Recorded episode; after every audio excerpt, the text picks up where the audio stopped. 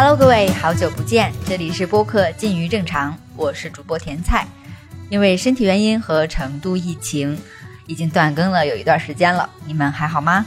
这期是这里有诗专题栏目，你将会听到一场主题为快乐的线下诗会。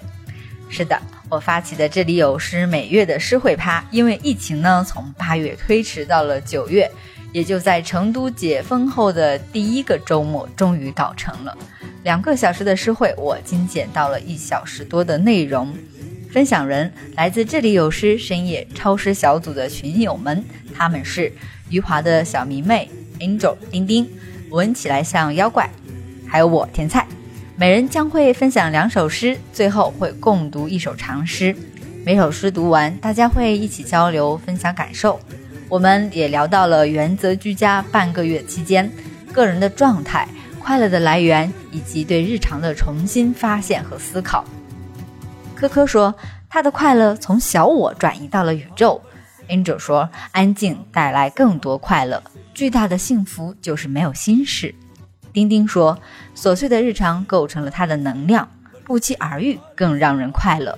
妖怪说，快乐主要集中在自然、动物和小孩身上。我们借由诗歌也讨论起。快乐是否重要？快乐是否有肤浅和深刻之分？什么样的快乐需要保持警惕？十一首跟快乐有关的诗，欢迎你慢慢收听这期诗歌节目。我分享的这两首诗呢，其实并没有特别的指向性。哎，这首诗就是代表快乐。我分享的这个诗，而是在于它代表了我现在很快乐，或者说。我看到这首诗的时候，我认为我快乐的事情是什么？主要可能还是想表达一下我自己。我选的这两首诗，主要是想表达的是，我现在更想去向外探寻一些事情。就比如说，我不想关注我自身，不想过分关注我自身的情绪，我想去看一下宇宙，或者是大自然，或者是很多身外之物的东西。那我先分享的第一首诗比较短，这首诗也不是特别著名的诗人，这首诗叫做《星宿花》。作者是贺雨飞。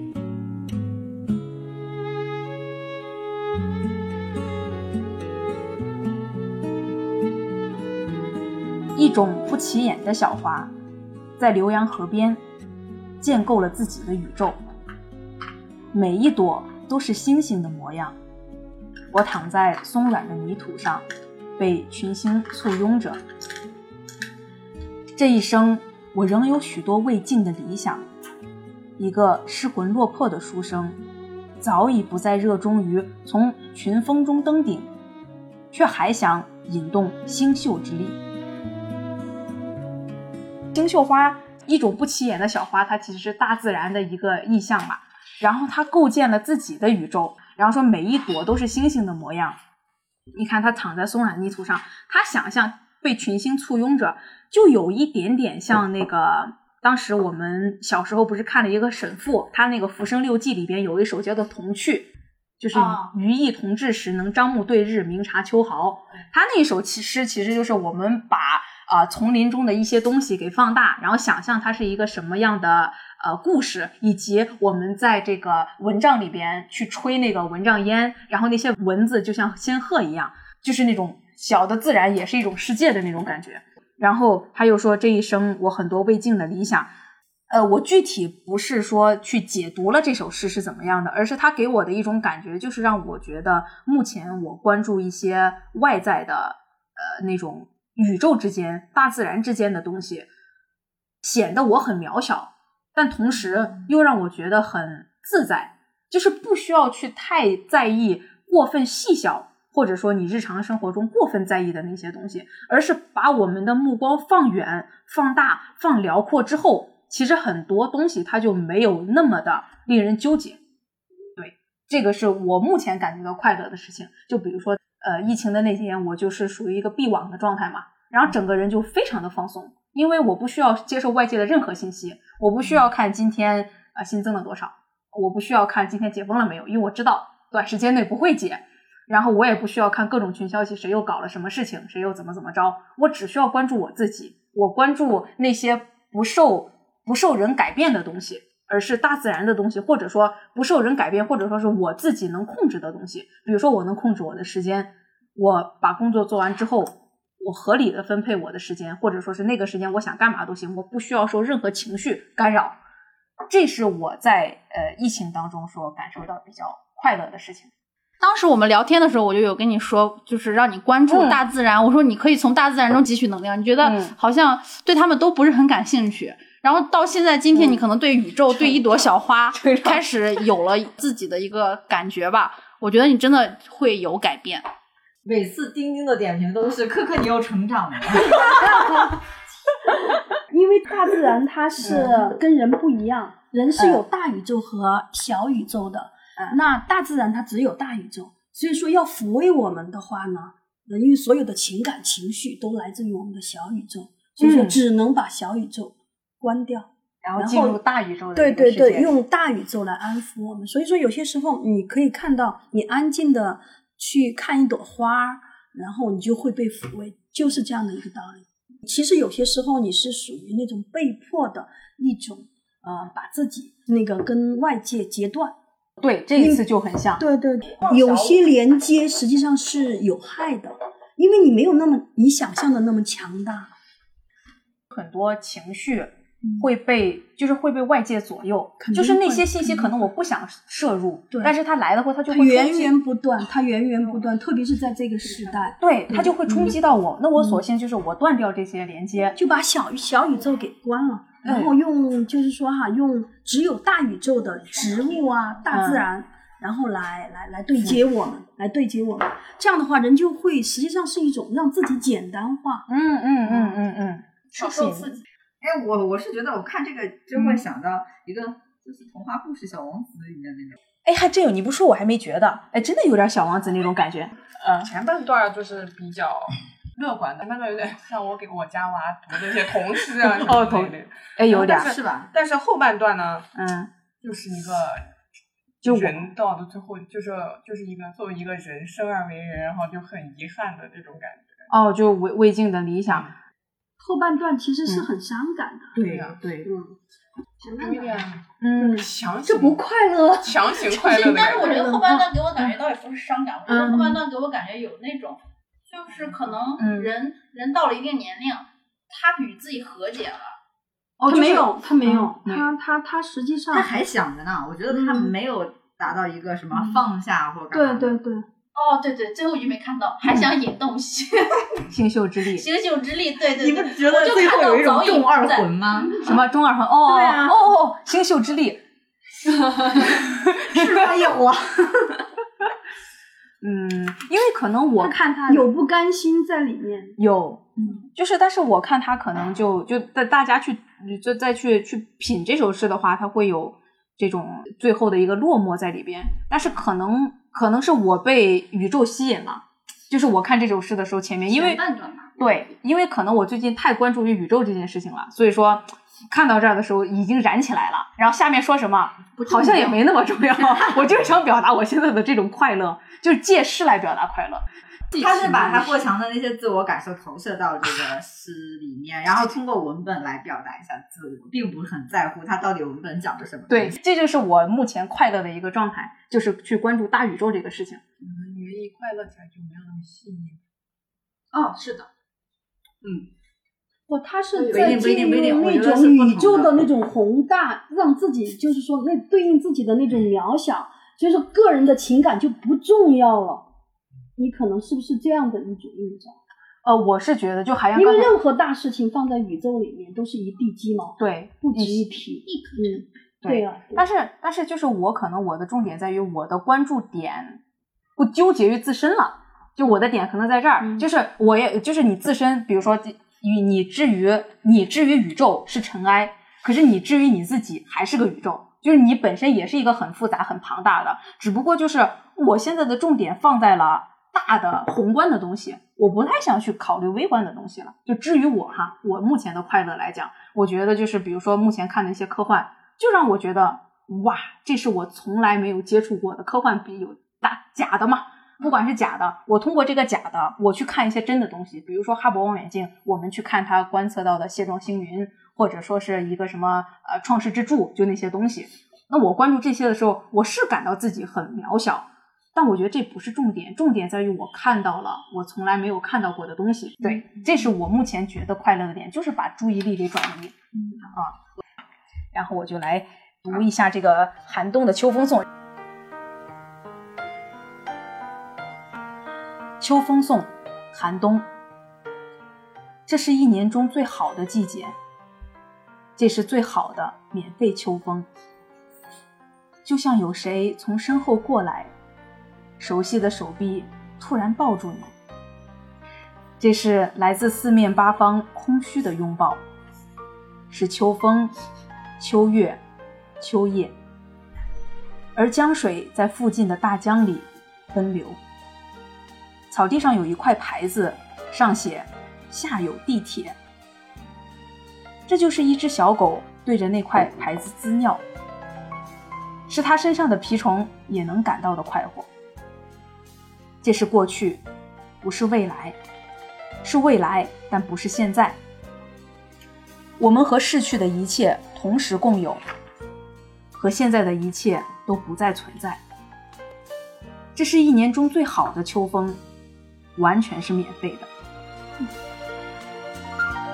我选这个，反正我还是先简单说一下嘛。和刚才的宇宙一样，我就是目光也是放到了这个大自然嘛。秋风送，况且现在今儿的风也有点冷，特别是到晚上之后，最好的东西都是免费的。就比如秋风，我其实刚从夏天那咱那特别热嘛，高温，我刚入秋的时候。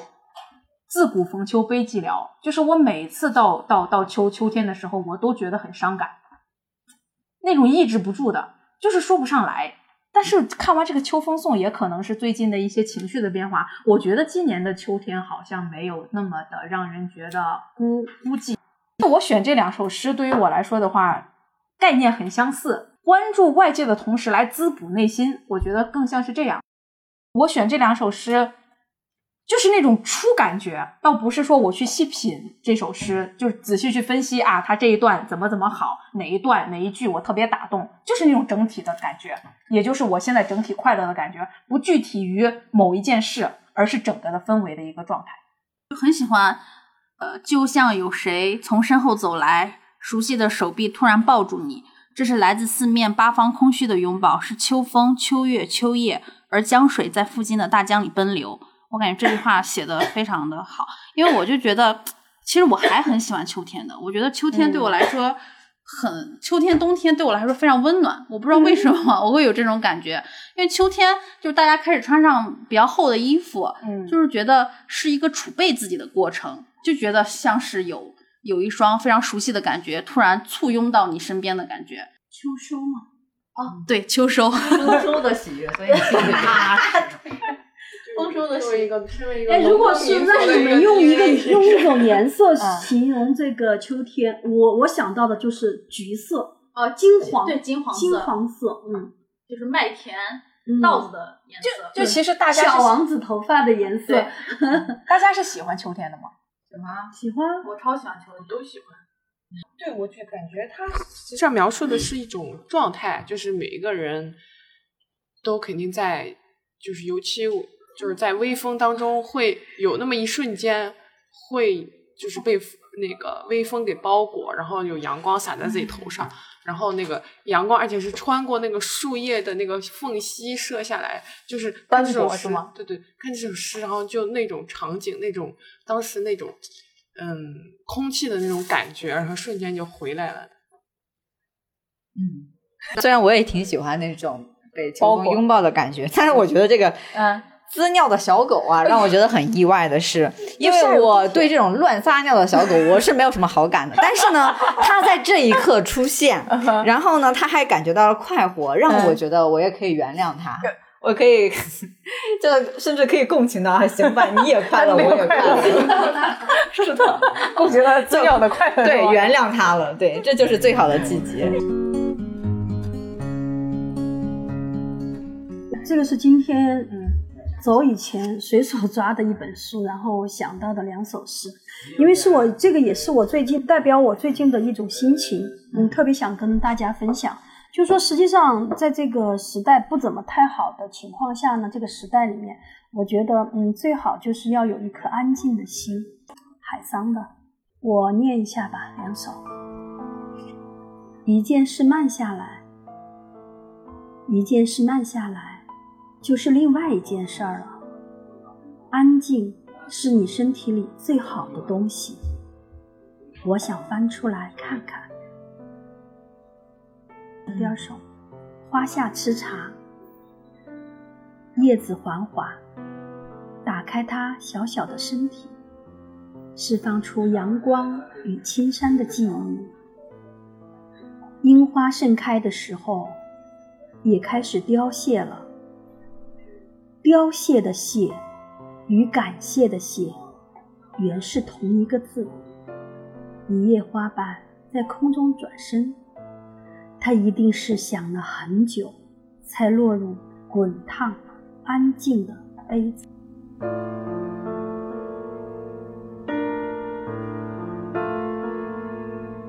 嗯，我觉得就是一种生命的状态，就是我们在经历了很多以后，你会让自己慢下来、安静起来。然后你看哈，叶那个茶茶叶，嗯，它其实凋谢了，它也。重新在开水、开水里面、杯子里面，它又是另外一种复活。我觉得我们要找到这样的一种生命的状态，会特别不一样。它甚至就是很自然的，你不要不需要哦，我要去跟，比如说我要关掉手机，我要不接触外面的世界，我要我要就是关起门来，就是拒绝外面不好的，不是这样的。我如果内心安静了，我可以放下。我可以专注于自己的事情，我觉得，嗯，这个是我现在想到的一种快乐。安静会带给我们很多的快乐，就是不刻意去组合那些东西。因为你如果慢下来、静下来，嗯嗯，你生命的状态就会变得特别沉静。那这样的话，你就没有那么多纷纷扰扰的，就是胡思乱想了，你就没有了。嗯，就是心无挂碍。就是我说的，就是那个 我心经是吗？呃，对，就是心无挂碍，然后这种感觉就是非常自由，非常快乐。但是我觉得能做到心无挂碍这件事情又又又又很难。这种是一种修行，我觉得普通人很难做到。那普通人做的就能够做的，我就觉得，呃，不要让自己那么快嘛，不需要这样子，不需要这样子。我感觉丹姐姐姐读完这。这两首诗，我们说话都变得慢了，轻声细语了？是的，我我觉得我很能理解你刚刚就是你刚刚讲的那种，就是安静的一种状态。嗯，就是就是你安静下来，其实你更能发现生活中一些很细小的快乐。除了快乐，而且你在做一些决断的时候，呃，你就会特别的清晰，你你你就很清晰的知道。我我想要什么什么，我我想拒绝什么，就是说那种安静很重要。嗯，而而且我觉得，就比如说我们说的这个安静或者慢，我觉得就是如果当下人太快或者太浮，他可以刻意为之。就比如说你刚才说，其实心静下来很多事情就没有那么多新杂念了。但如果说一个人他刚开始，比如说他想适应这个过程，嗯嗯，我觉得他就可以去做一些刻意做这些事情。比如说你刚才说关掉手机嘛，就是即使比如说我们真的能坦然的话，不关也没关系。但是我觉得或许呃，就是很多人来讲，他可以去刻意的训练，不说训练吧，就刻意去做一下这种事情，看对于他来说感受是怎么样的。呃，我同意你的这个，但是我就我自己这段时间的经历，我就发现哈，其实你安静下来以后，你再看手机，其实你内心是很不舒服的，你就本能的就会把它放下，而不是说我要求我自己放下。另外一个，你就会说，哎，我不想这样子。对，我觉得是这样的一种状态。哎，你这么说的话，其实我疫情期间就也是有那种，就我很抗拒别人给我发消息。幸亏我那那是没有慰问你，因为我看他真的很久没有出现，就是完全掉线的状态。嗯，那个时候就是不想看群。结果人家人家关着门很嗨的。原来你在享受自己的安静。那那个时候其实也不是说去刻意去放掉它，就是觉得那个东西于我来说不重要了。啊，因为每个人的方法不一样嘛。每个人，因为现在我们必须要给自己就是有一个保护膜，因为时代确实不好。嗯，就一件事慢下来，就属于那种大家很喜欢的，从诗里面抄金句的那种。但是我对花下吃茶他写这首短诗的那个状态，我还挺喜欢的。我不是特别会品茶，我基本上就是当解渴似的，就像喝这个咕咚，对。但是他这个呢，他是在观察叶子的舒展，然后甚至是有花瓣掉落，呃，他杯中，然后他把这些观察，然后记录了下来，并且呢，他中间还是有挺打动的地方，就是凋谢的谢与感谢的谢原是同一个字，就是花瓣想了很久落到杯子里，虽然已经很动人了，但是我觉得最戳我的还是。突然，他发现那个谢其实是两种状态，感谢感觉是一个呃积极的感觉，是一个好词；凋谢感觉是生命凋零，有就是是一个衰败的。但是呢，它是同一个字，就像是生命很平很平衡的一种状态，有有生有有灭的那种感觉，就是让我会联想到这些，包括那个茶叶它。它蕴藏着阳光和青山的呃记忆，我觉得它不是让我非常舒展啊，但我觉得是挺还挺有能量的，我不知道为什么。哦，因为它这个代表一种生命的复活。你看哈，它的记忆，叶子它从树上掉下来，枯萎了，然后变成茶叶，在滚烫的开水里复活，一种生命的第二次的绽放。对，我非常喜欢你这种说法。对我看的时候，我觉得就是有种禅意，有前世今生的感觉，然后抛弃前世今生，然后要成佛的那种感觉。嗯，对啊，对，禅已经悟了是吗？我想开了。嗯，因为凋谢的谢和感谢谢本来凋谢是个很衰败的啊，冷暖冷暖相对照的结束他自己的生命了，嗯但是他还有一种感恩的这种感谢的这种心态，然后呢，他又转身，然后想了很久，就是。四定，然后最后就涅槃了。涅槃倒倒不至于。涅槃了。就是很有。我只是觉得，即使是喝茶这件简单的事情，它可以写出一种时间和空间感，嗯然后让我觉得特别舒适。这些诗，我觉得都可以让就是小朋友来。哎，对，海桑的我觉得就很适合。海桑非常生活化的，嗯，就是这是一个生活。他的每一首其实我都很喜欢。对他就是普通人都可以去，马上可以进入情景，然后有自己的理解的。下个丁丁，好，丁丁，我我先读海子的这首诗哈。夏天的太阳，海子。夏天，如果这条街没有鞋匠，我就打赤脚站到太阳底下看太阳。我想到，在白天出生的孩子一定是出于故意。你来人间一趟，你要看看太阳，和你的心上人一起走在街上，了解他，也要了解太阳。一组健康的工人正午抽着纸烟。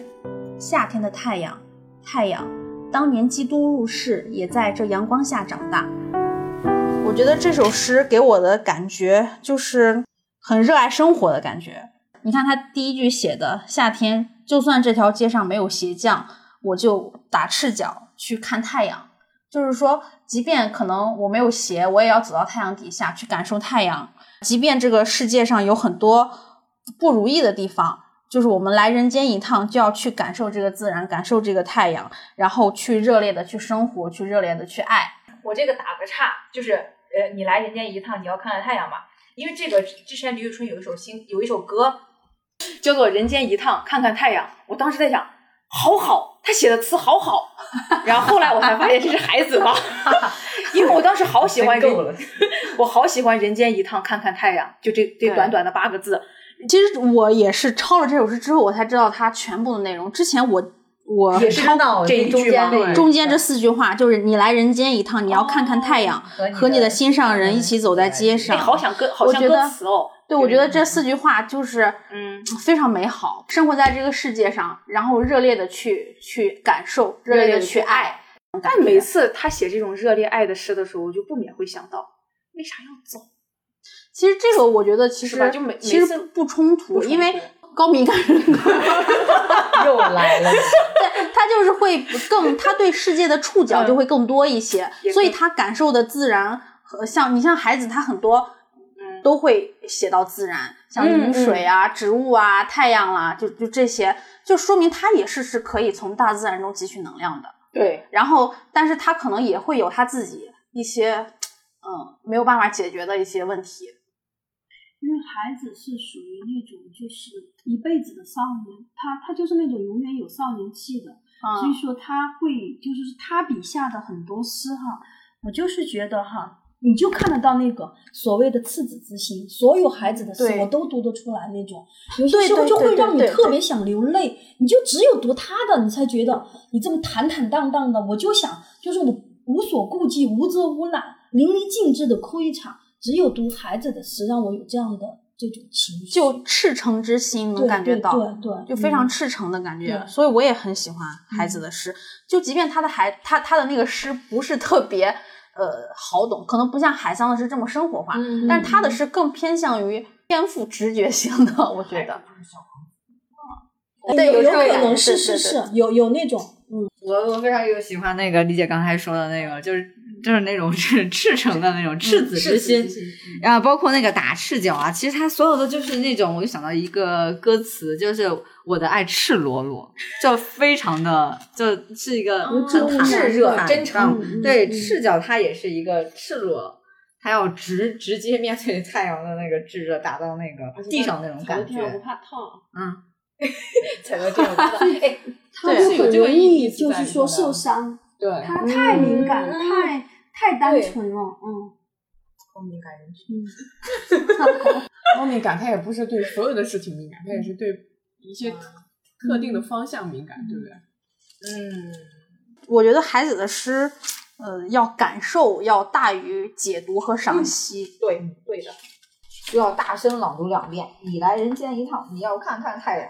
而且和你的心上人一起走在街上，就对他最后一句，为啥你读的这么痞？读出了那个街娃的感觉，有没有？对，因为他最后一句就是也是跟刚才你那个那个是啊，空气是免费的，是一个哦意，思嘛？不是，人家是免费的秋风。啊，是，就是因为他这个也是就是平等的一个意思嘛。当年基督入世也在这个阳光下长大，就是啊就谁都是好的东西都是免费的，都是人人平等的。就不管你是谁，太阳总会照到你，阳光普照，对，每个人都不会错过。他其实从他的诗，他是很乐观的一个人。真好。嗯，对极度乐观，是同时也极度悲观。最后最后也是，因为如果他落到只是落到什么，你了解太阳，了解太阳，那就是普通的爱情诗。但他到了最后，因为他还提到了有工人啊等等，因为前面都是那个。就是现充谈恋爱的那些，然后又提到了工人，然后就说最后又说基督入世，然后也在这个上长大，就是不管是什么阶层什么人，都大家都会受到对阳光的普照，我们都在太阳系。我们都在太阳下长大。其实我觉得他落到最后，感觉这个层次嗯升华了是不是？就是那种你知道吗？就是我爱你也爱苍生的那种感觉，对对，是，有没有大气了一点？那种就是那个什么，人类和雨水一样幸福，爱情和植物一样幸福，人类和雨水一样幸福。活在这珍贵的人间。对对对嗯，对，其实这两首诗也是孩子的，这这两首诗有相似之处，我觉得。嗯嗯，有的有的。哎，这一类的好读像这两首诗都有一种阳光笼罩在你身上，你暖暖的，很对对很幸福的感觉。下一首我选的是雷蒙德·卡佛的一首诗，名字叫《快乐》。好耶，卡佛，好，快乐，这么早，外面几乎还是黑的。我在窗边端着咖啡，清早的平常事物掠过我的头脑。突然，我看到一个男孩和他的伙伴沿路走过来，头递着报纸。他们戴着帽子，穿着毛衣，其中一个肩上背着包。他们是这么快乐，什么话也没说。这些孩子，我想如果能够，他们一定会手挽着手。这么早的早晨，他们一块儿做这件事。他们走近了，慢慢的，天空披上了曙光，尽管月亮仍苍白的挂在水上。这样的美，一瞬间，死亡、雄心壮志，甚至爱都不曾进入。快乐，它毫无预料的来了，真的，它超越了任何一个清晨。这首诗我，我感觉的是，就是其实它的文字都是很朴实的，嗯，就是都是这算是一个平白直叙的一一首诗。然后，其实我我我那个选这首诗，我还查了一下，就是在其实就是在美国，他们小男孩儿可能十几岁、十岁往上，他们就开始就开始就是像投递报纸，或者是给邻居剪草，通过这些事情来赚赚一些零花钱。然后有的女孩儿可能去给别人做保姆、打扫卫生一类的。嗯，她写这两个投递报纸的孩子，其实投递报纸在美国其实是有一种代表一种坚韧的一个精神，就企业家精神嘛，就他们自己去赚钱，去赚这个零用钱。就是我们可以想象得到，他可能坐在这个窗边，正在喝咖啡，突然看到两个呃，可能十二三岁的一个孩子，两个孩子一块儿去送报纸，然后他从他们两个身上感受到了非常纯真，通过自己的劳动获得的这种快乐。我觉得其实这首诗还是很简单的，就不是说非常难理解的一首诗，但是它营造的这种意境还是挺好的。这种时刻可能大家都感受过，就是我们可能出去散步的时候，会看到非常快乐的小孩儿，或者是看到非常快乐的老人，就是我们可能会感同身受，会从他们身上感受到一些轻松自由的感觉。嗯哦，我我我其实这段时间对这首诗的这种快乐，我是理解的比较深刻的。为讲什么这么说呢？呃，这这首诗实际上它写的是一种日常的快乐，嗯，就是说我们其实平时是很忽略的那种在我们身边琐琐碎碎的一些小事带给我们的快乐。然后那个这次不是封城完了以后嘛，然后我就骑骑着自行车，我就就就就在这条路上，然后我就看到呃有人在说话，有两个老太太，一个在说啊最近的菜多少多少钱一斤什么的，然后我我突然就觉得，哎呀多好啊，然后人间了。呃，对，这个这个就是烟火气，然后这个就是日常。以前你会觉得，哎呀，好讨厌哦，怎么怎么，我到这个年纪，我永远不会进步这样的对话。但是你就觉得，在某一刻哈，它它带给我的就是那种好珍贵的东西哦，就是日常。对。打动我们的往往是我们，其实它就在我们身边。对他写的东西，这首诗表达的东西其实不复杂，就是他嗯。最后写的快乐，他毫无预料的来了，他超越了任何一个清晨，对，就是这就些在我们身边，对就在我们身边嗯，就是，而且这这种嗯。快乐是每一个人可能都曾可以经拥有感受过，都可以拥有的。嗯，对，对，日常珍贵。我人其实活在一个差不多的世界里，呃，阶层抛开阶层除外，就是差不多的世界里，感受力就很重要，就是看是我们如何去感受这件事情，或如何感受这个事物，而反馈到内心的一个一个东西，就不，你会发现他们其实是没有心事的。一个人可以在，就是说哈，跟一个人聊天，他只有这些琐琐碎碎的日常，你说他多幸福啊！就是我觉得这种感觉嗯就像是有的时候我回家的时候，我觉得这些琐碎的日常构成了嗯我的能量。就是就刚刚我们喝咖啡聊天的时候，就是我跟他讲的，就是那天我自己一个人晚上去吃饭嘛，我不想在家做饭了，我就看到一个老大爷头发都花白了，他又拿了一个装老干妈的那种玻璃瓶，然后我看他就两手端着，然后我走近一看是一杯茶水。嗯就用那种瓶子装的，嗯他就端的很小心，然后背着一个双肩包，打扮特别精神，就往公园里面走。嗯，然后那个时候我看到他，我就觉得有劲儿，活得好哦就是有劲儿，结结就是实实的那种生活。那个时候我就会觉得、嗯啊，好幸福啊！我就会觉得，嗯就是刚刚回到你刚刚说的那个嗯安静和平静，就是我觉得它是一种心无挂碍的感觉。对对，心无挂碍，所以让我们能感觉到，呃，你日常做的每一件事情都是踏踏实实的，然后踏实其实是可以给人带来快乐的。对你还有一个，其实这首这首诗里面写的那些小男孩儿，那些你们注意到没有？他们嗯之所以提炼为快乐，我觉得还有一个就是这些孩子其实都是没有心事的。嗯对对，单你纯，纯真，我想巨大的幸福就是没有心事。就是心无挂碍。对，你说这 我个，说了好几遍这个词。对，我发现一个规律啊，嗯就包括我自己抄的诗和我们前面抄的大部分，嗯，快乐主要集中在自然、动物和小孩儿三者这日常三者的 这个表表现的一个对，不可改变的那些东西，啊就客观东西。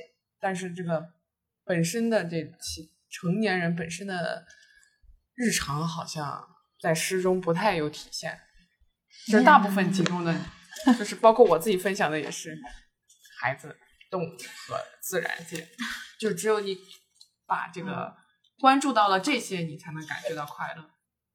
更容易，更容易感。对对对，因为把快乐直接写进诗里的，其实发现不多。对我我翻的时候发现大部分都是苦难、忧愁啊、哀伤等等这些入诗的格外多。或者是时代背景那种。然后，但凡写快乐的时候，往往其实他是写一种呃快乐的一些反面或者另外一面，就完全纯粹说快乐的事反而不是那么的多。嗯，就像上学的时候写日记，就是如果今天心情不好啊，就写的就感觉自己 写的又多，然后就感觉自己文笔又好，然后这个文思泉涌。然后如果今天特别开心，特别嗨，哈哈哈，今天吃了个好东西，好好吃啊，哈哈哈，就这只能写成这样。我我有个问题哈，嗯，你们会去追求快乐吗？你们觉得快乐重要吗？我觉得挺重要的，就对于重要吗我来说，你们你们好好想一想，快乐是不是很重要的？快乐是一个必需品吗？还是说它在某个时刻，它也就是个奢侈品？我觉得挺重要我想你的每一天、每一年快乐的时光到底有多少？真不多。嗯，对啊。那为什么我们还可以，就是说哈，这么理直气壮的活下去？我觉得快乐不重要。今天虽然讨论的是快乐，嗯但我觉得快乐不重要。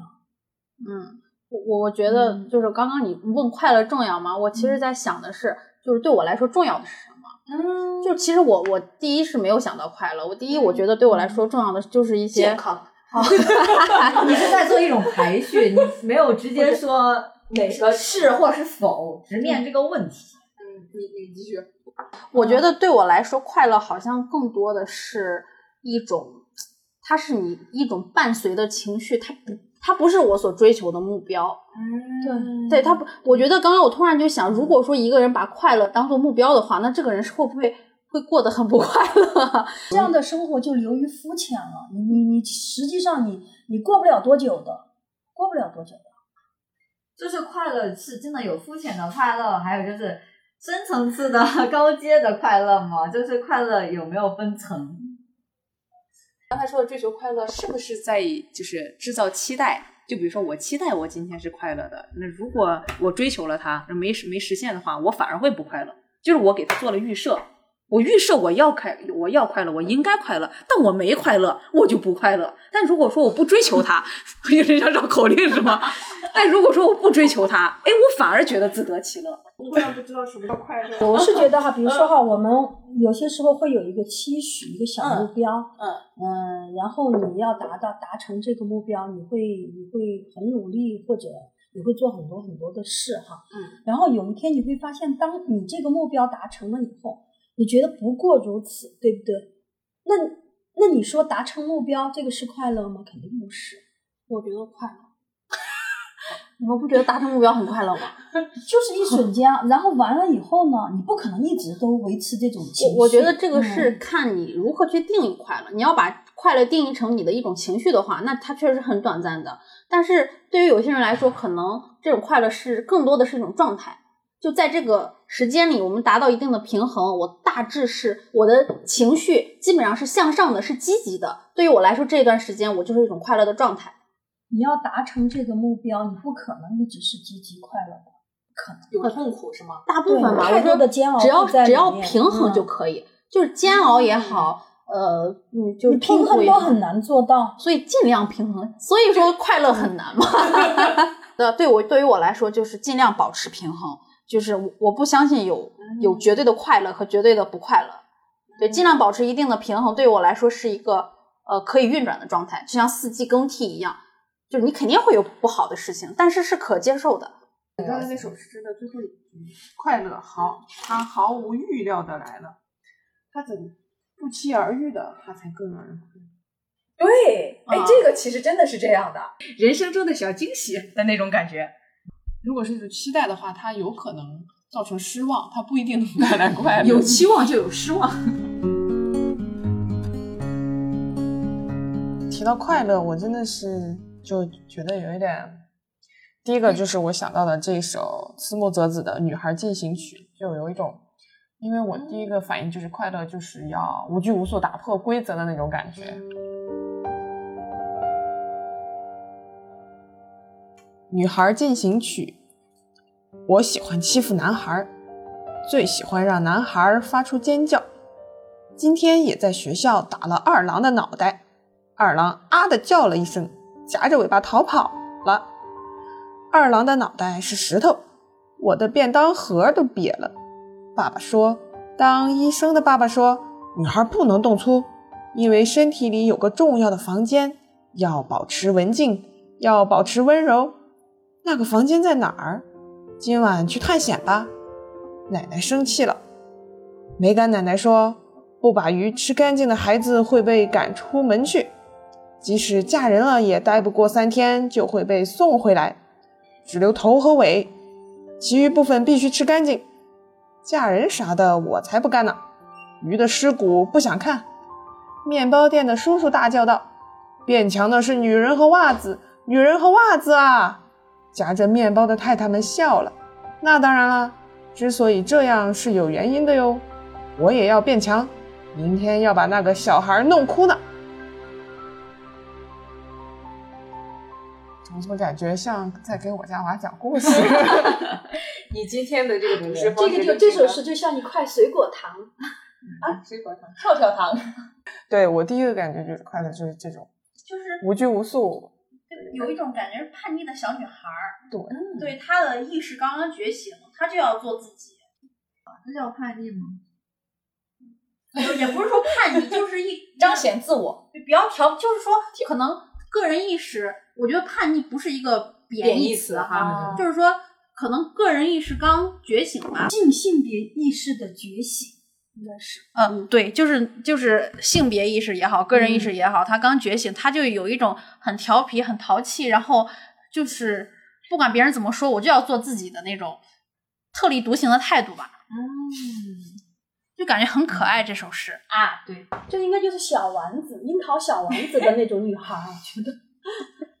呃，对，就是那种古灵精怪的感觉，特别他开头就很细腻。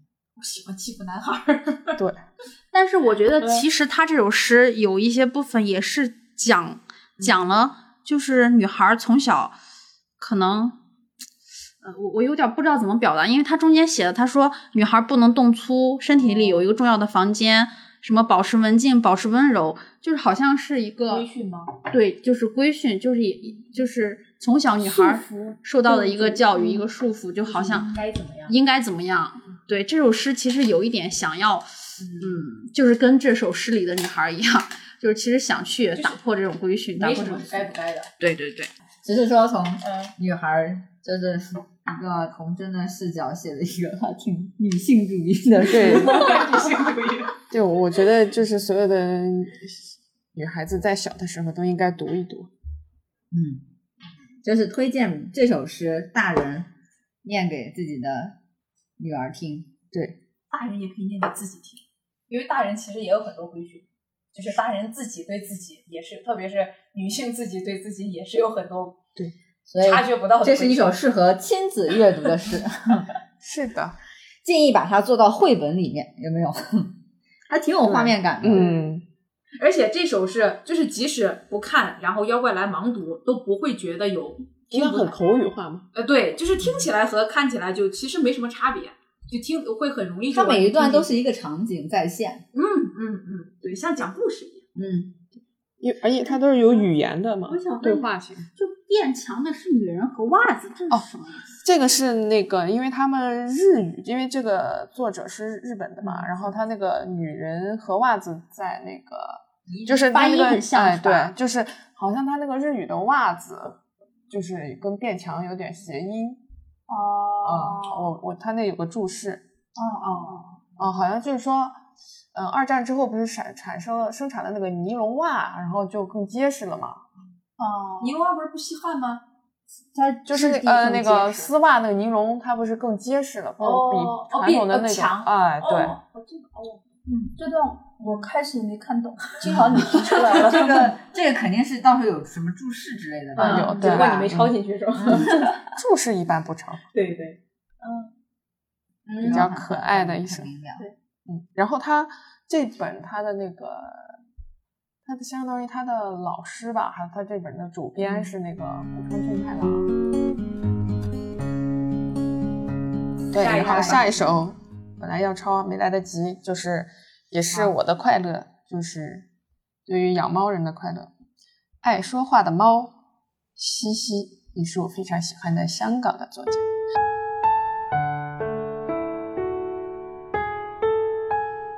爱说话的猫，我总是对我说喵。你是声音的族类，你的语言我无法解读，何况没有译本。喵，想吃饼干吗？喵，想喝水吗？你站在门口，喵，要我开门，让你外出溜达吗？已经告诉你了，这里不是花园别墅，门外没有供你奔跑的草地，也没有供你攀爬的大树。上了树，你又不一定能够下来。住在十三楼呢，打开窗子，怕你摔下街，所以装上了，所以装上纱罩了。敞开门，怕你在盘旋的梯间迷失。走廊上香火弥漫，经久不散，模糊你的嗅觉，你会不认得回来。每幅墙一模一样，每个角落阴暗，每扇门紧紧封闭。冰凉的铁闸背后，你也不会找到朋友。对，这个就是我每天干的事情，就是跟我家猫是聊天儿。你这两首真的好有意思，就是感觉很就是那个呃很童趣的感觉哈，这两首都是有这种感觉，对，很快乐。西西他那本诗集都是这种很童趣的风风格嘛，嗯，我之前看廖伟棠在里面有说过他，就是意味啊、烧水壶，他长大要当烧水壶的啊，对，就那个。烧水啊壶那个，还有就是什么可不可以说，哦，对对对对，可对，我就印印象中是这两首。是一个很可爱的太太。但是我看这首诗，我会就是看到后面，我觉得有一种就是不是不一样的感觉是，就是他在可能在作者的心里，外面的世界是非常冷酷无情的，也不是一个非常美好的世界，所以他后面写的。嗯，你会不认得回来，就说他的猫可能走失之后会找不回来，每幅墙一模一样，每个角落阴暗，每扇门紧紧封闭，铁闸门背后没有朋友。就是我觉得他可能也是有一种 对外界世界、外面世界可能呃有一点不太喜欢的那种感觉。我觉得他就在吓这只猫，你就待在家，你不要出去，外面不好。吓这只猫？哦，这种解读也很有意思。啊我我觉觉得好像猫能听懂他说话。对，我觉得这个这首诗就是它是我的快乐，我跟猫说话，我跟猫，它是我的快乐，但是它这个不是猫的快乐，就是作为一个动物，它肯定还是愿意自由的生活嘛，和寻找它的同类，所以这个是我的快乐，不是猫的快乐。我选的这两首诗呢，都比较直白，没有解读的空间，就是感受，其实就是感受对。对，就是一种单纯的快乐。面扑来，让你就是说每一句你都觉得这个字儿，你你就就觉得有舒服。这个其实也是诗，很直观的感觉。嗯，对，就是因为 emo 了太多天，所以大家需要一点单纯的快乐，是吧？哎，我想问啊，疫情期间家里有猫的会比其他我太没惨了我都有托孤的感觉。我就一个就是我真的能想到，我我都想，如果我就像我们全家狗，你像我想到我家的狗，狗我家的猫，自己在家待着，我想想我就觉得想要飙泪，你知道吗那？是啊，上海真的因为上海的那个那那那只狗狗的那种情，那个那个在在不是在网上看了以后嘛，嗯你所有养宠物的，你都不得不去认真的对对待这个事情，因为他们实际上，你你们都养过猫吧？我养过，但是现在没有。他们其实已经是我们生活中的一部分一部分，他们就是我们的算是家人家人，对，嗯，你不可以想象他们突然就没了是。好的，希望希望那一刻会再来。来，然后非常巧了，然后这两首呢都是费尔南多·佩索尔的诗，那先从这个短的开始吧。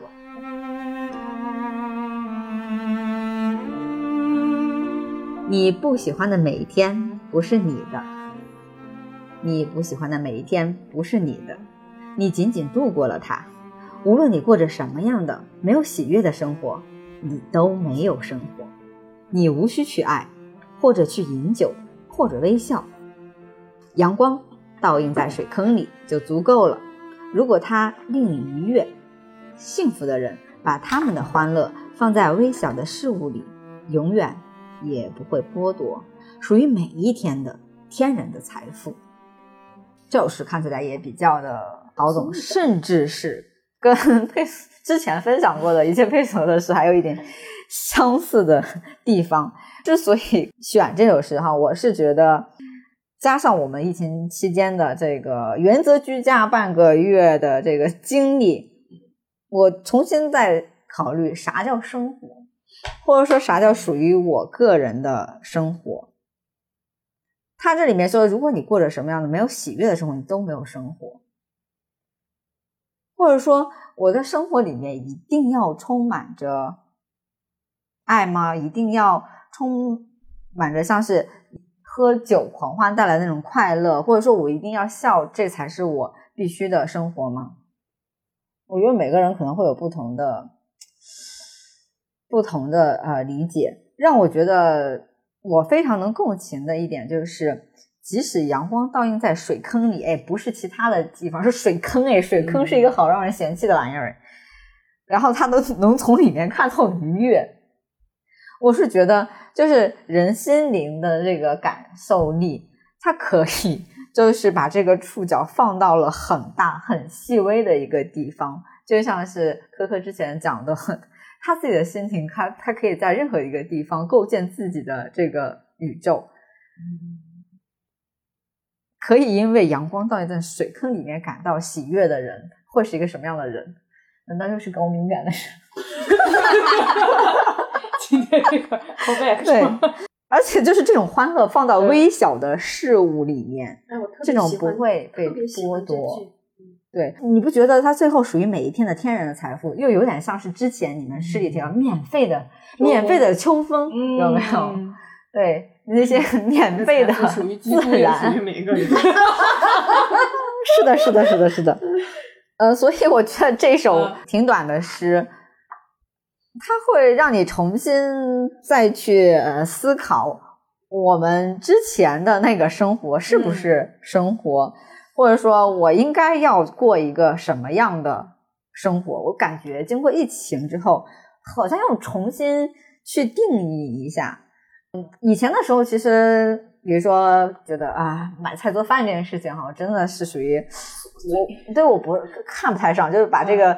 分包给我 家属的那种，但是疫情期间我自己在家，相当于你必须为生存把这个环节纳入到里面。然后我后来就反而找到了乐趣，这每两天一次的这个你要吃什么？就是购物买菜这个这个事情，我是只能是从这里面哈，我会找到了某种啊，原来生活可以有买菜这一回事情，还有做饭这件事情。对对对对。就把它加入到了其中，可能其他人的生活烟火气强一点，然后我是在疫情期间体验了，就被迫体验了一下啊，烟火气对，但是也从里面感受到了一些之前啊没有过的东西。然后我知道疫情期间有很多人，比如说云云喝酒啊，就是云聚会啊之类的，我真的是没有参加任何一个线上的聚会，就是想自己就是 度过这段时，自己度过这段时间，然后。我没有喝一一滴酒，本来也不喝酒，没有喝过酒，没有喝过咖啡，没有喝过可乐，就是任何让我兴奋的东西都没有。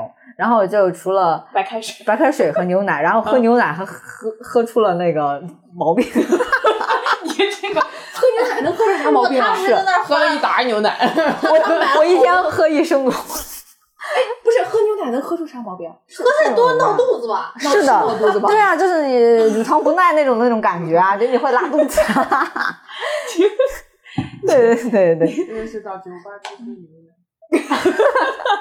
你这个是最难的，就是对，所以这这种事，我觉得对我来说还给我带来了一点，就是重新思考我我生活应该是什么什么样子，或者说。嗯，就是你的生活不一定是我的生活，就是我每个人的生活方式。我觉得允许每个人的生活方式呃多元丰富，这才是一个正常的人间，正常的一个社会。如果大家都是标准化的，你每天不能干别的，你每天必须七点半下来排核酸，对，然后呢，你每天必须在某个时间段，你只能出去干嘛干嘛，全都是这种被逼的这种标准化、城市化的东西，那不是我。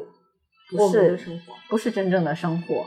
嗯，对，我觉得那才是一个 被被剥夺的一个生活。我们每个人的生活应该有自己的方式。我觉得多元的生活的这种样本，才是丰富的一个呃社会，才是一个正常的一个生活。而且我觉得，就是对生活的感知力，就比如说你之前不喜欢做饭。当然，或许说现在没多喜欢，就我也不喜欢。然后，但是呢，我就是因为在闲闲着在家嘛，早早晚没有通勤的这个时间了。然后中午做饭嘛，我妈做的又中中规中矩，我就扒开小红书，然后我指导她，就是我说这个要放什么，那个要放什么。虽然说我没在炒，因为我怕火，那我就会觉得以以前我觉得做饭做饭浪费时间。我有时间搁这儿切个菜，为什么不不多看一页书？就是有这种感觉，我享受不到做饭的乐趣。但这个的时候，我也我像你一样，就没有亲自去做这些，但是感受到了它的乐趣。就是通过不同的事情，我觉得人对生活或者说对快乐的感知力是不一样的，它不是会时时发生着变化的。对你刚才提到一点，就是你觉得如果说你有那么几分钟时间，你宁愿看书都不想去做饭。你知道我在疫情里面体，就是我去重新体验了一下我之前不会去尝试的一种生活方式，因为我之前完全不关心内娱的一切，不去看任何的综艺乱七八糟，你知道吗？但是呢，并不就是读书这件事情哈，我发现在那个时候没有那么的呃重要，我反而就选择了刻意去选择了一种。就是肤浅的快乐，我想尝试一下。对那些其他肤浅的快乐是什么样子，所以我就看了那个什么《苍兰诀》，然后就入坑了那个弟弟，考古了一下什么综艺，然后我就发现，哎，原来这些东西也是可以有快乐，甚至是，比如说，就大众的不一定就是呃庸俗的，或者说你之前其实是戴着有色的眼镜在看这种。呃，东西，然后一旦你进入到那个那个场域里面，然后你其实能够自得其乐，你非常快乐。然后你在内娱田内娱田野调查，哎，真的真的真的有这种。然后我甚至还去 稍微看了一下，比如说什么站姐啊、粉头啊，甚至跟几个朋友是稍微聊了一下，就是这种的文化现象，它在比如说在呃国内啊，包括在日韩都是一个什么样的状态，就是 深入调查呀，你。对，你会就是会聊了一些些这些东西。嗯，就回到刚才我们那个问题，快乐真的有这个肤浅的和和和和深刻的之别吗？我觉得可能是我们加了太多的一些道德的判断在里面。就比如说这个是否，如果说从生物上来说哈，它分泌什么东西？比如说我们的对啊，我们大脑里面分泌什么东西，或者你身体有什么反应？如果是以这个。为判断依据的话，其实那些的刺激可能都是同样的，只是说它持续的这种呃时间长短可能是个问题。所以我之前觉得啊，好像比如说看什么电影哈，会让我们的精神更愉悦，然后你充实啊，对你获得的是那种快乐。但是，哎，我发现如果是那种。短时的，比如说就是娱乐这件事情，娱乐是一个很很大众的一个一个一种东西。哎，其实它也是快乐的，或者说它也是需要的。如果说这个社会真的是大家都在看严肃的，或者说大家都在讨论时下的这什么社会政治议题，完全没有一点点什么娱乐的，你看不到任何脱口秀，看不到任何综艺节目，看不到任何一部什么什么呃古偶线下乱七八糟，你觉得这正常吗？我觉得像这种事，就你刚刚说的那种现象，就是就是，其实我觉得一个就是正常的社会，就是说大众可能都是比较呃幸福生活的一个社会。我觉得有这种大众关于关注娱乐，很多大部分都在关注娱乐是正常的。如果大家都在看严肃的东西，都在关注时事，这可能就是说明我们处在一个动荡的时期，就是我们不是心里很很很平稳的。你想想，我如果说我们每天在关注时事、关注各种新闻，那可能是什么？就战争时期有可能，或者是有可能是呃社会出现各种动动荡的或者变革的一个时期，因为每个人生活都受到很大的影响，所以从这个可以看出，我觉得嗯、大部分的国人吧，还是还是比较平稳的，我觉得就没有什么特别大的那个社会的变革。我觉得其实我们处在变革中，只是说有一些人不自知，但是有一些行业、某些人群已经感受到了这种这种变革，或者说那种动荡。那种动荡有的时候是行业整个的覆灭。你想想看，这两年对吧？确实是有很多金融啊、互联网啊，还有就是什么教培啊等等。对对对，就是这种时代的巨变，其实已经发生或我们身处其中，只是说，呃，要不然就是刻意的保持这种，呃、有一些是麻木，有一些是不自知，有一些是刻意让自己非常的愤懑，然后呃痛苦。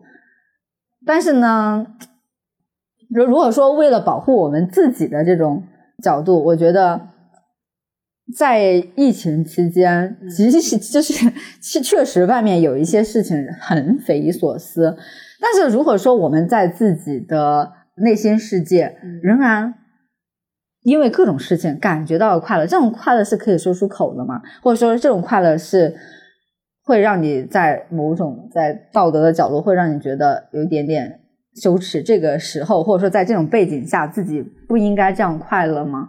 因为我们之前也是在这张桌上，呃，路过从上海 逃回成都的那一场，对吧？其实也也在谈过这件事情，就是那个时候，就是上海人民的两个月的那个时时期队，那其他市城市的人有的时候不知道上海人民经历了什么，然后或者说我们当时候文娱活动还非常的多，因为你毕竟还有还有很多的朋友也在那边吧，就是。你自己真的确实很快乐，你很充实，你会把这种东西就去 抛出来去刺激别人吗？或者说看到，比如说你的朋友在一个困境之中，但是你确实因为一些东西快乐，你这种东西会说出口吗？就是这样的快乐是不是可耻的？我是觉得，呃，我们要对一定层面的那个快乐要保持警惕。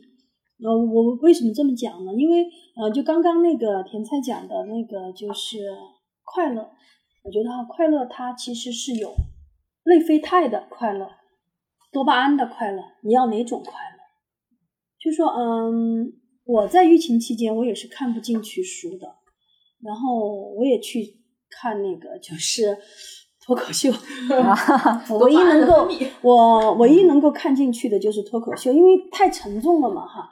你生活需要一些跟平时不一样的那种创击给你，但是是不是说就是说哈，别人在很痛苦，呃，比如说呃，我们是不是如果是找到一些寄托，有些微的快乐，那这种快乐是不是可耻的？我不这么认为，我觉得这是一种自救，因为我们个人的力量实际上是很小很小的。你改变不了什么，你甚至左右影响不了什么，你连你身边的人都影响不了。那么这种情况的话，那个在巨大的情绪漩涡里面，我们唯一能做的就是说，让我们自己不下坠。那么这种情况的话，我觉得一些肤浅的快乐，一些娱乐节目，在特定的环境下，我觉得是允许自己的。啊、比如说，就像我们都知道吃冰淇淋不好，但我们其实那有什么？所有的那些，比如说哈，方便面我可喜欢吃了，对，垃圾食品都可以带给你快乐，你浅尝辄止。但是我觉得它那个不能代表我们整个的生命状态。它不是如果我长期的一对个需，求。如果那样的嗯，话，你你你你其实你会倦倦怠，而且你会你你不你也不会快乐，你会厌恶自己，不喜欢自己。那不因为那个不是你要求的内心里面的需求，所以说我就觉得哈，我们一定要对快乐是有背景、有阶段的，在哪个时间段我做什么，嗯那属于偶尔的刺激。对，偶尔为之可以，嗯肤浅的快乐可以有，但是不能成为不能生命的常态。不能被它打破我们内心的平衡。对就比如说那些土剧，我偶尔看一些土 剧，你当做槽点也可以看。对反正就是那种土味小甜剧，就是 就是那种年上啊年下就这种。那那种古那种古偶剧，那种我看多了哈，我会觉得我我每年会看一部，每吗？年我我没有看过，主要是。然后我我所以今年我才第一次哦看。哦哦，就是那种那种爽感也是有的。嗯就是我们几个大家在说，不管是看内娱也好，脱口 秀也好，还是什么古偶剧也好，是因为我们大家都知道，就是都是知道，就是我们是主动为了拥抱多元化而去看它的，就是有甜菜。不是说你一开始只吃过薯条，你就觉得哇这个东西太好吃了，我要吃它一辈子，是因为你已经知道这个东西，你已经知道什么东西是健康的好的，然后你只是调剂，然后你才去吃垃圾食品的，而不是说你人生第一口就吃了垃圾食品，然后你觉得哇这个东西太好吃了，我要去吃，对，不能当饭呀，是不是？就是在你不知道有健康食品的情况下来吃这个垃圾食品。平时养生惯了，偶尔来一次他。是主动拥抱多元化才去做的这个内娱田野调查，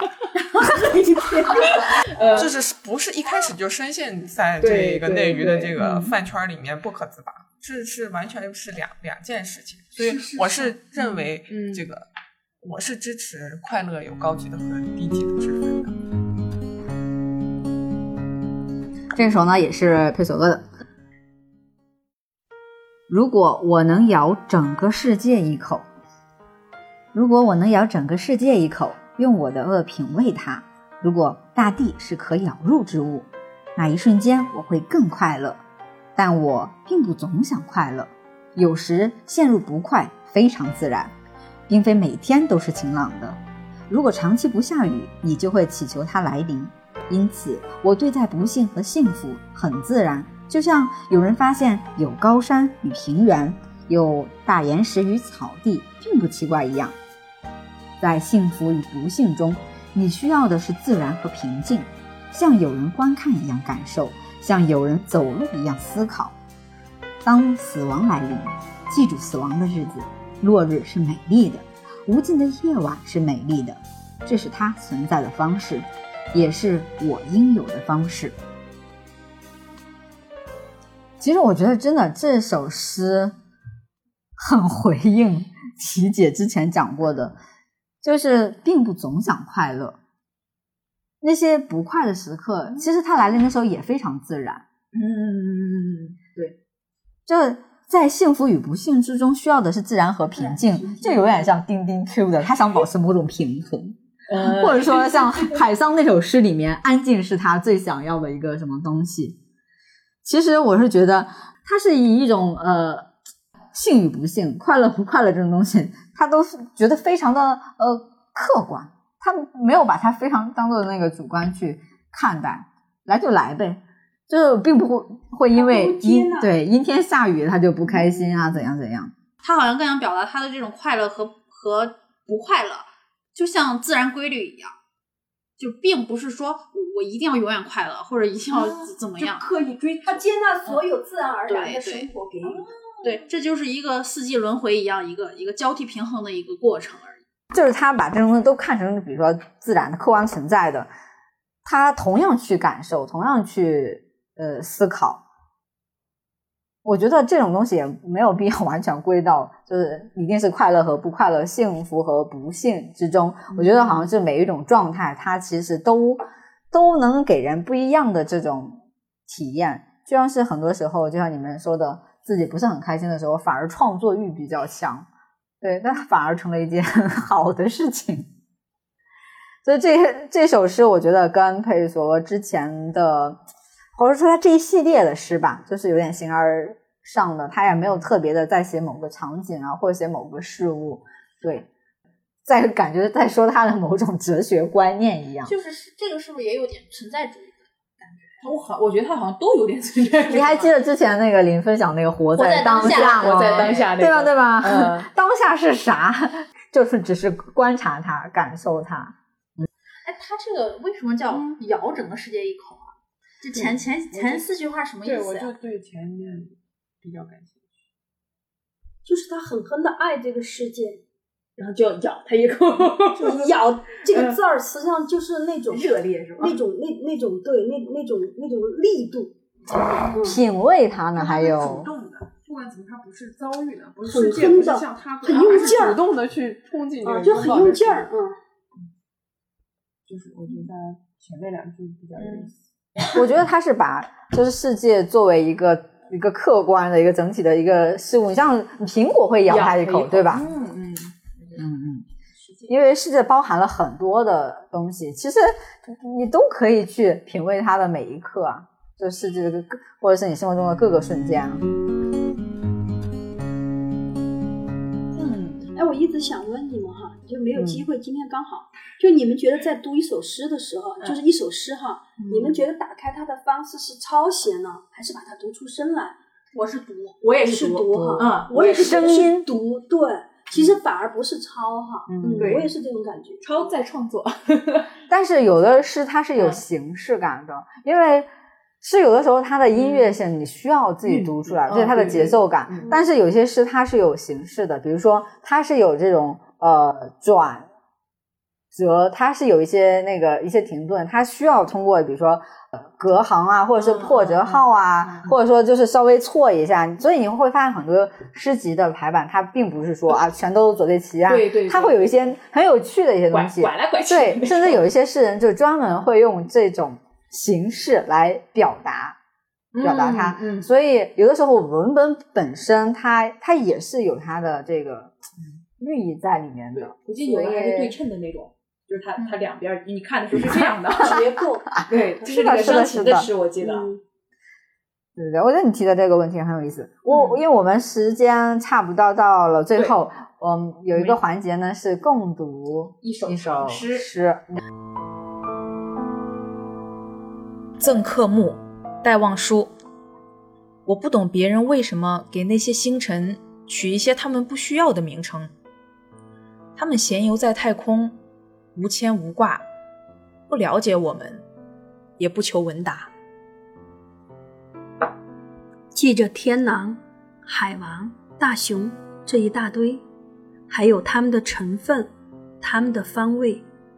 你搅干了老汁儿，胀破了头，弄了一辈子，还是个未知的宇宙。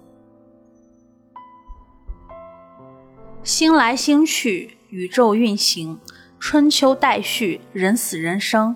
太阳无量数，太空无限大，我们只是疏忽渺小的夏虫井蛙。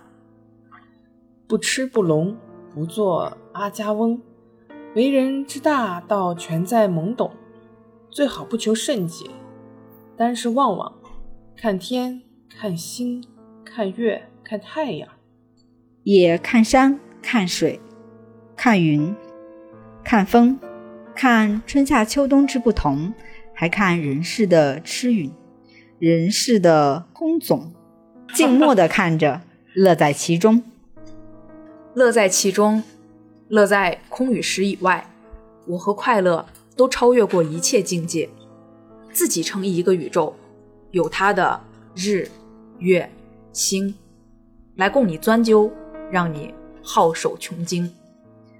或是我将变成一颗奇异的彗星，在太空中欲止即止，欲行即行，让人算不出轨迹，瞧不透道理，然后把太阳敲成碎火，把地球撞成泥。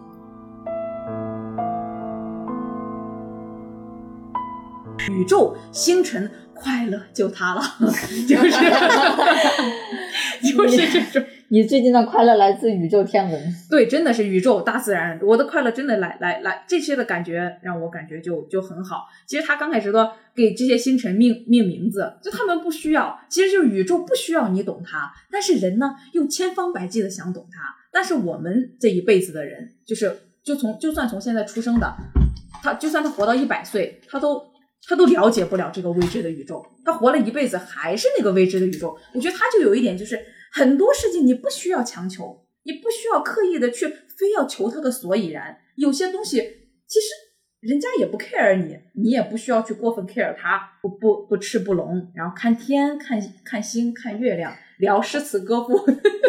我觉得他 他他他就很好懂的地方，反正在一二三四呃前面嘛对，嗯就是全在懵懂，不求甚解，单是望望，然后 静默看着，乐在其中。有没有发现这几个四字的？哦，这些 就揭示了这个东西。对，你可以去探索那些未知不的领求甚解，仰望星空。对吧？就是静默的看着。但是我看就是他最后两段，嗯我就有一种好像对他来说，他自他自己的内心就像一个宇宙，就是去去观望自己，有他的日月星，自己活成了一个小宇宙，就是一花一世界，一叶一一如来的感觉。不是一叶一菩提吗？一叶一 一菩提都都差不多，反正。我觉得这首诗跟你的、跟你的那个第一首真的是有一种呼应星感。宿花是吗？，对，你看他是乐在了空与时，就是他超出时空以外，他自己要成一个宇宙。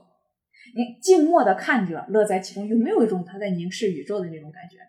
就是我觉得他也在凝视自我啊，其实自我也可以构建成一个宇宙啊。对对对对，到最后觉得宇宙都已经不重要了，啊，粉碎吧，毁灭吧。赶紧的毁灭了吧我！觉得最后也有点中二。把地球撞成泥。对对对，就是他就已经又飞出了这个这个这个这个世界，他自己要变成彗星了。哇，最后一段我觉得不过了，就是那不种过了，对吧？中二的。赶紧的毁灭了，对对对，撞成弥散火，可以可以可以。不重要，一切都不重要。好了，扯了扯了半天，感觉有点好。虚无呀！对，好虚无。一切都是虚无，是吗？是的，是的，是的，哎，我我想给大家。我想给大家分享，就是刚刚大家说的那个，嗯就是他说我的快乐超乎宇宙之外的那种感觉嘛。嗯我就突然想到，我很喜欢纳博科夫写的一段话，为大家念一下哈。我骄傲的带着我那不可言说的快乐，几百年将会疏忽而过。那时的学童将会对我们所经历的沧桑巨变直打哈欠，一切都会过去。可是我的快乐，亲爱的，我的快乐将会永存。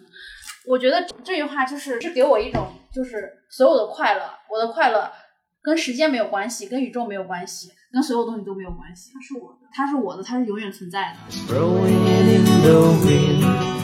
好啦，这期诗会节目就到这里了。不知道你听完有没有对快乐有新的感受呢？欢迎留言分享你的快乐时刻和快乐理解。再次感谢你订阅收听《近于正常》，我是主播甜菜，下期再见喽，拜拜。